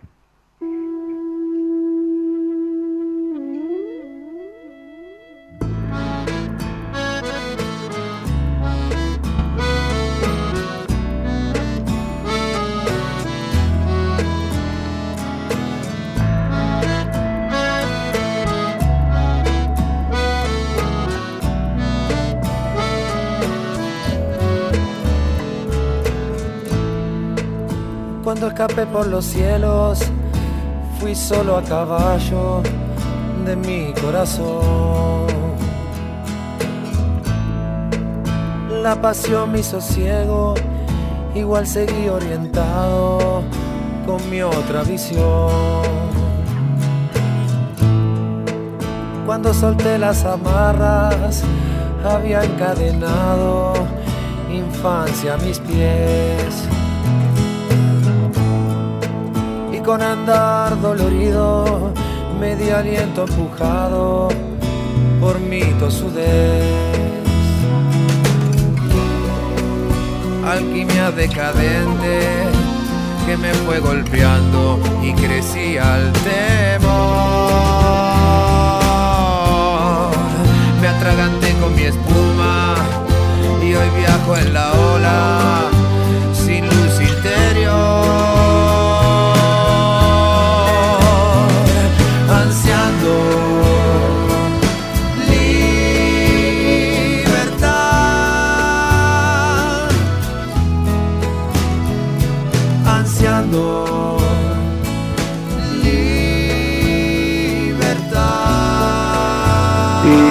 Pelado Cordera, que para mí es uno de los más grandes autores, este, eh, no hablo de sonidos, su música también tiene buenas melodías, sino de la descripción de las condiciones humanas, escrito en letra de canciones, para mí es uno de los más grosos que, hubo, por lo menos de la historia musical de Argentina que yo conozco. Este, eh, ansiando libertad. La libertad es como la felicidad. No se ansían, no se desean, se buscan. Con ansiar no alcanza. Mucho más liviano y no quebrarme. Lucho con los fantasmas que son el legado a mi generación.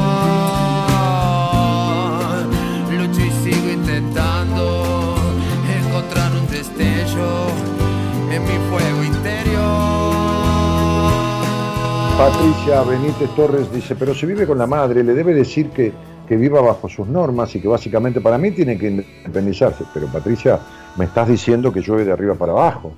Pero ya lo sabemos eso. El problema que tiene es que no tuvo habilitación del padre, vivió castrada en la infancia, tuvo una madre que no escuchó, que la castró, tiene complejo de toda índole, tiene su psiquis afectada, esto necesita una tarea, ¿no? Medicación para sí, la, medicación está bien, pero necesita una psicoterapia coherente, necesita crecer, necesita fortalecer sus partes, ¿entendés? Pato, este, sería lo mismo que yo te diga a vos, mirá, vos tenés que, qué sé yo, dejar de, no sé, cualquier cosa, 3, 11, 3, 14, dejar la ira que tenés, Pato. Esta ira, esos enojos que tenés que te ganas de romperle la cabeza a alguien. Y tenés que dejarla, dejarla la ira esa. ¿Está? Deja las vueltas que da, no des más vueltas, ¿eh? Y los enojos tremendos que tenés guardados, déjalo, déjalo. ¿Y cómo haces? Y esto que te estoy hablando, estoy hablando de vos, ¿eh? No estoy, no estoy diciendo algo por decir.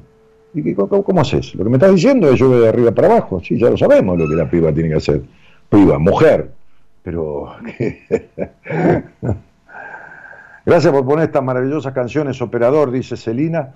Este, buenas noches, Gisela es mi nombre porque es mi, no, es mi nombre, mi, mi por qué es, por qué mi pareja, no, no, yo no contesto eso, este, Gisela, te agradezco la intención, pero yo contesto con quien hablo. Si, no, no, si, si ya es difícil descubrir esto en una conversación de cinco minutos, imagínate encima leyendo, este, sin saber nada de vos, no, al menos te tengo que escuchar. Te agradezco mucho la intención y la confianza, pero este, eh, ¿Y, por qué él quiere tener relaciones sexuales tradicionales y con poca frecuencia? Mira, cuando hablas de él estás hablando de vos, no de él. Pero bueno, el día que quieras lo hablamos, ¿eh? eh acá o en privado, no hay ningún problema. Este, ¿Por qué tengo monólogos en la tiroides? Dice eh, el, nicaragüense. Eh, cuando salgas al aire yo te lo explico, encantado. Yo, yo no soy un oráculo, ¿eh? no soy el tipo que Viste que es. No, no, no, no, no. Tenés que poner las bolas acá, los ovarios y las bolas. Yo estoy acá, pongo la cara, lo que sé y lo que no sé. Vos también, dejá de esconderte. Este, porque tenés una vida gris, este, vallardo, nicaragüense. Gris oscura es tu vida. Así que es hora de ponerle luz. Hola, buenas noches. Hola, buenas noches. ¿Qué tal? ¿Cómo te va? Pero bien. ¿Usted? Bien, querido, bien. Tratame de vos, no me trate de usted que me hace más grande todavía. Bueno, al pelo. che, Gastón, ¿tenés segundo nombre no? No, no. Bueno, y decime, Gastón, ¿de dónde sos? De Jacinto Araujo, La Pampa. De La Pampa. ¿Y con quién vivís ahí? Con la nena. ¿Con tu hija? Sí. Ajá. ¿De qué edad? Trece. ¿13 años? Sí. ¿Y cuánto hace que vive con vos la nena? Eh, un año. Ajá. ¿Por qué? ¿Eligió vivir con vos o la madre se la eh, dejó? Claro, decidió vivir conmigo, sí. Ok. Che, ¿y, vos conocés este programa desde cuándo, Gastón? Y sí, también ya un año más o menos. Bueno, Dale, acá estamos. Trataré de darte una respuesta a una pregunta que me hagas. Sería tu por qué. ¿Cuál es tu por qué? ¿Por qué? Eh, sí, eh, el por qué me salen llagas en la boca y me cuesta que se salen. ¿Te salen llagas en la boca? En la lengua, claro, sí. A ver si viene de algo eso, puede ser.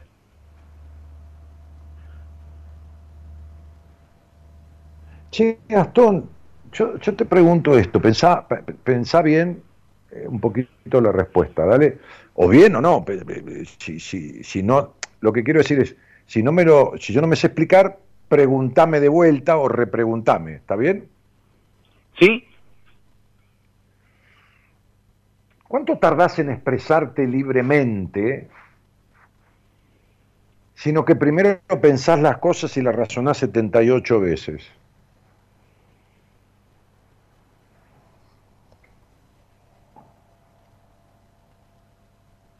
Ajá, buena pregunta. Claro, ¿sos de razonar todo 78 veces antes de decirlo? Sí, sí. Ok.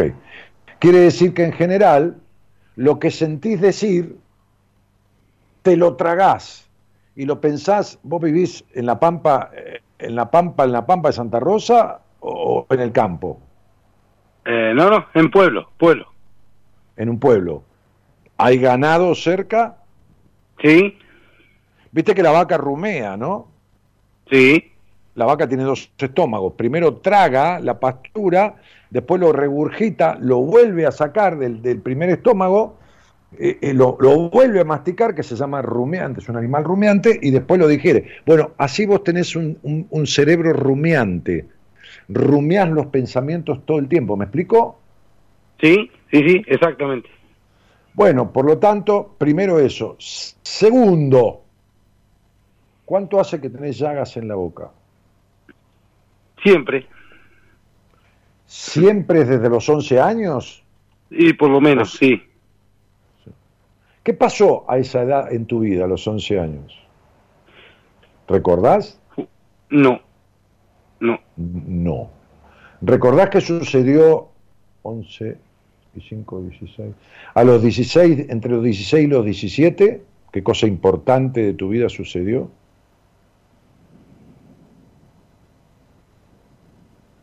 No, tampoco. ¿Tampoco, ¿tampoco a los 22? No. Tuviste una infancia tan triste, en un hogar tan gris, que ni siquiera recordás. Porque viste que uno dice, mejor no me hagas acordar.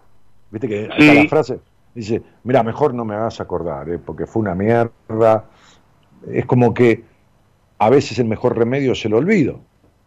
Claro. Pero vos te, vos te podés olvidar, pero la procesión va por dentro. Claro. ¿Me explico? Sí, sí. Claro. Ahora, ¿cuántos hermanos fueron ustedes? Cuatro. Bien. ¿Y por qué no se podía hablar libremente en esa casa? Dame el por qué. No, nunca se habló. No. ¿Entendés por, qué te sale, ¿Entendés por qué te salen llagas en la boca? Sí. Porque estás lleno de tragarte, de morderte, ¿viste? Cuando uno dice, me mordí la boca, me mordí los labios por no mandarlo a la reputa madre que lo parió, ¿viste? Que uno dice eso, ¿no? Sí, sí, sí, sí. Me mordí. Bueno, vos te viviste mordiendo, no te pudiste expresar nunca, no hubo permiso y sobre todo en tu vida, la boca, la boca, es uno de los lugares por los cuales uno disfruta. Claro. La comida, una copa, una bebida, ¿no? La boca. Sí. La boca, eh, la boca eh, eh, es con lo cual uno besa, halaga, esto, lo otro, ¿no? Hay una fábula de Sopo que te la voy a contar, si tenés tiempo. Sí, sí. Resulta que había un rey, Sopo, que es un personaje este, este, como fantástico, este, Sopo era consejero del rey. Son famosas las fábulas de Sopo.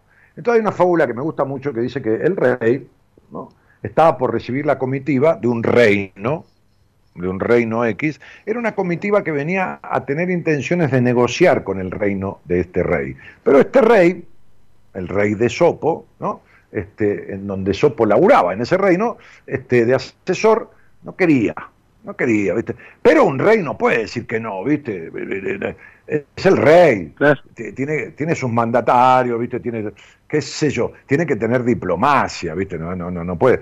Un rey diplomático. Entonces le dice a Esopo, Esopo, por favor te pido, esta gente va a venir, va a venir una comida, yo los he invitado porque es la representación del reino tal, viene el, canciller, este, este, que, este, y, que sabía hablar idioma, ¿no? Como el canciller nuestro que hace ridículo. Entonces, este, este, y, quiero que, que vos hagas algo para que se den cuenta que yo no quiero negociar con ellos.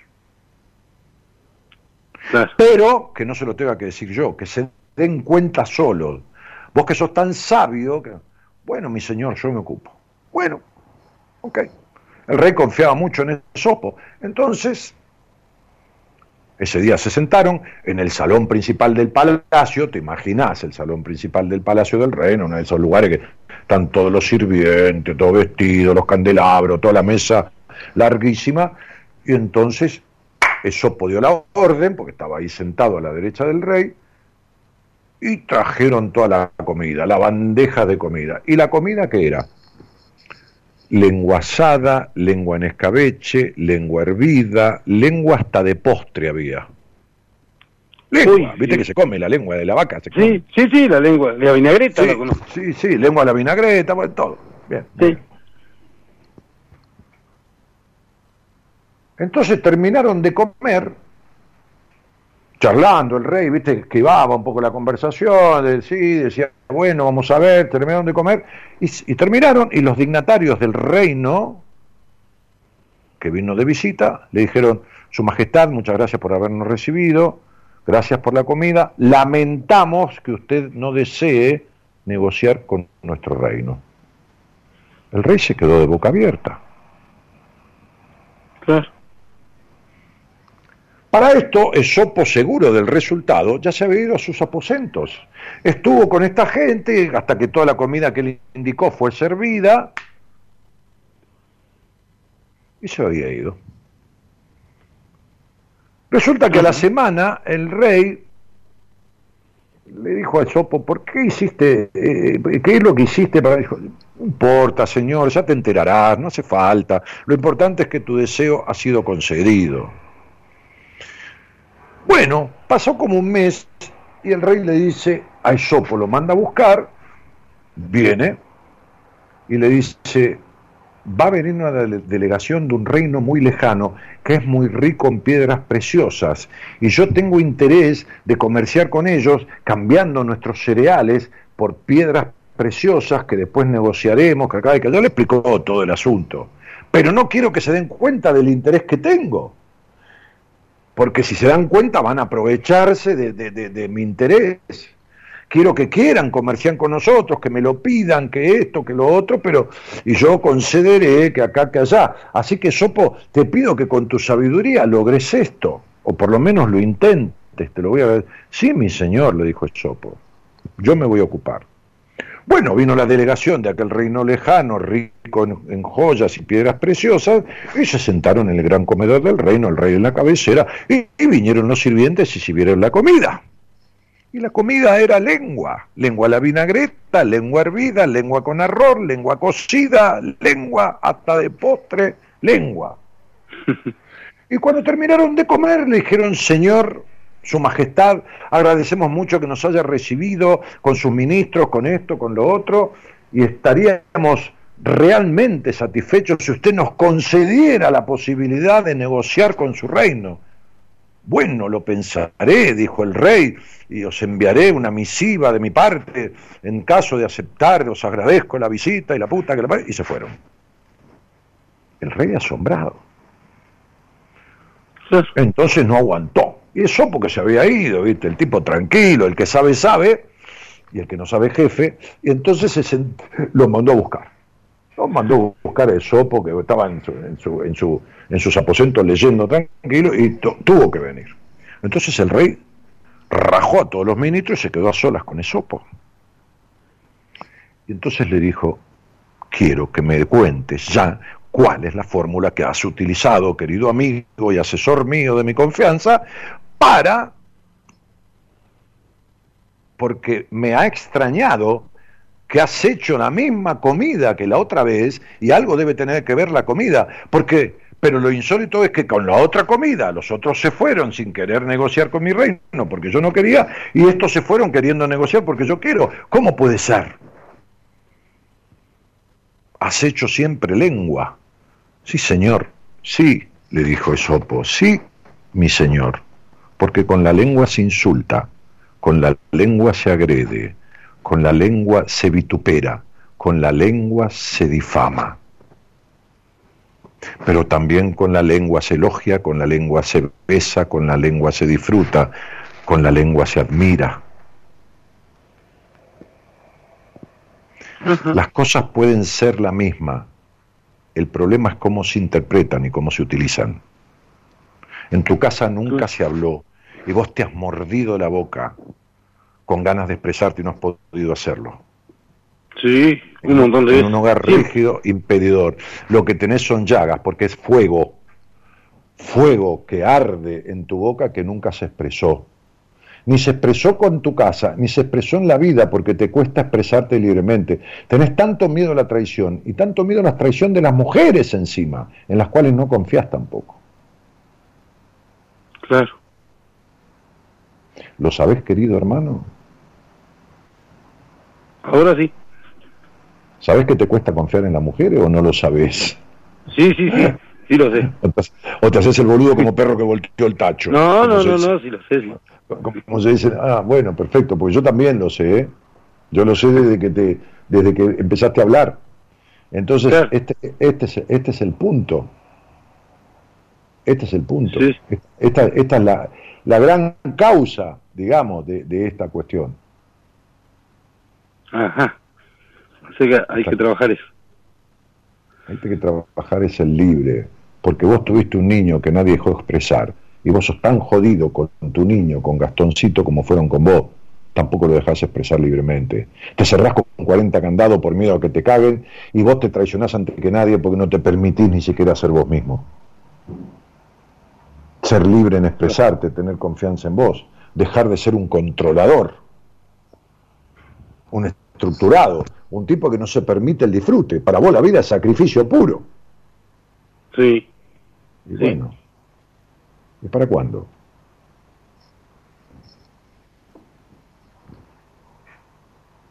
¿Te Claro. queda claro? Sí, sí. Sí. Muy bien. Soltá la lengua, hermano. Pero soltar la lengua significa el disfrute, el expresarte libremente y que cada uno piense lo que quiera. Y cuando conoces a una mujer, deja de desconfiar. Abrite, que si te caga la que se jode es ella, porque se pierde de un buen tipo, porque vos no sos mal tipo. Vos sos el peor del mundo con vos mismo.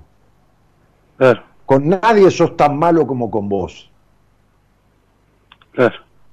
Si te rompes el lomo laburando y ni siquiera te permitís disfrutar. ¿No ves que sos más jodido con vos que con cualquiera? Sí, sí, sí. Hermano querido Mm. Pampeano, te mando un abrazo desde mi Buenos Aires Bueno. querido. Chau, chau. Un abrazo igualmente y gracias por la atención, Miguel. Eh, A vos. Daniel, Daniel, no, no importa. Daniel. Daniel. A vos, a vos por la confianza. Chau. Bueno, chao, chao, gracias. Chao. Chao.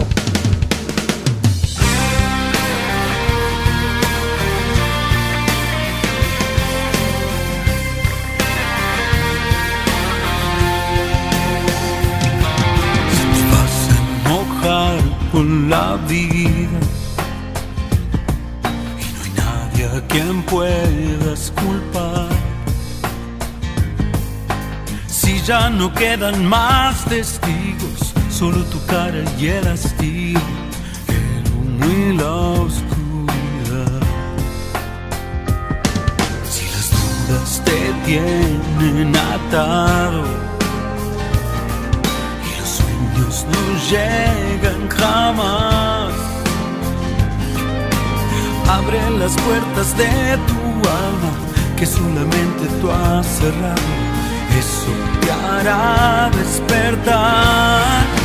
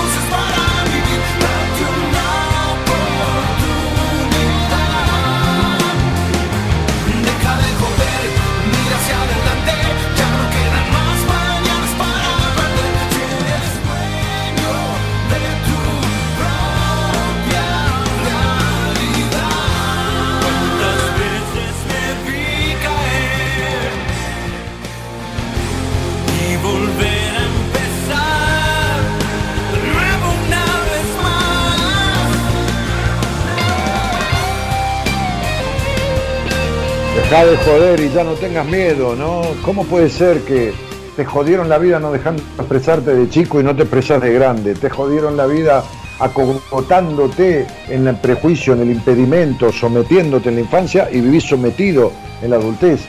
¿Cómo puede ser que no te escucharon en la infancia y no te escuchás de adulto cuando sos dueño de poder expresarte libremente?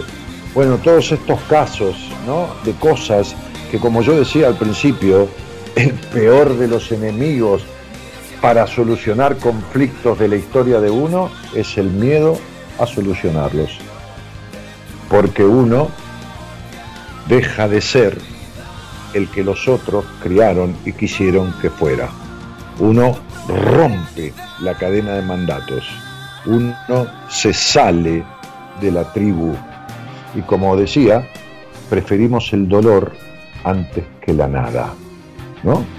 Este, como dice un gran autor de la novela Palmeras Salvajes, este, William Faulkner, prefiero el dolor antes que la nada. Es tremendo.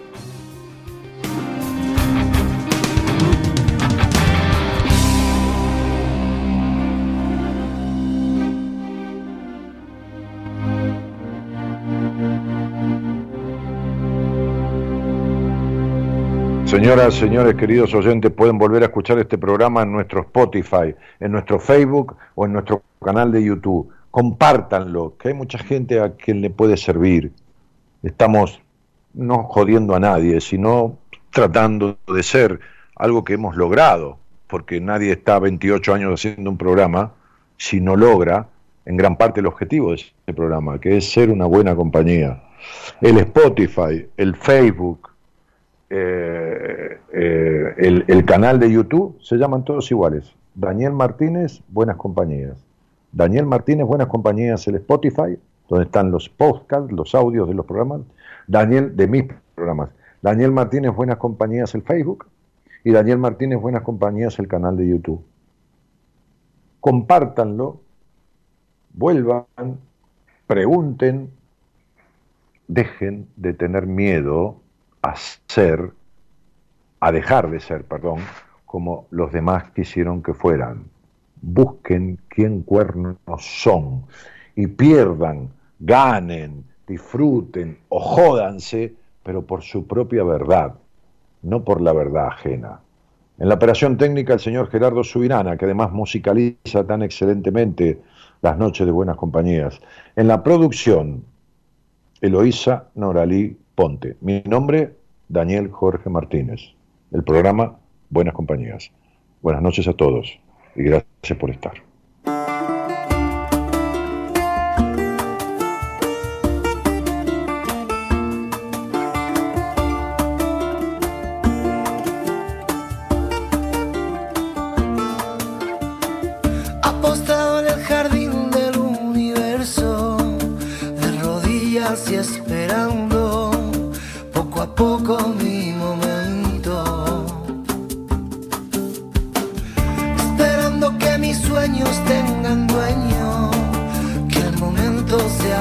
Perfecto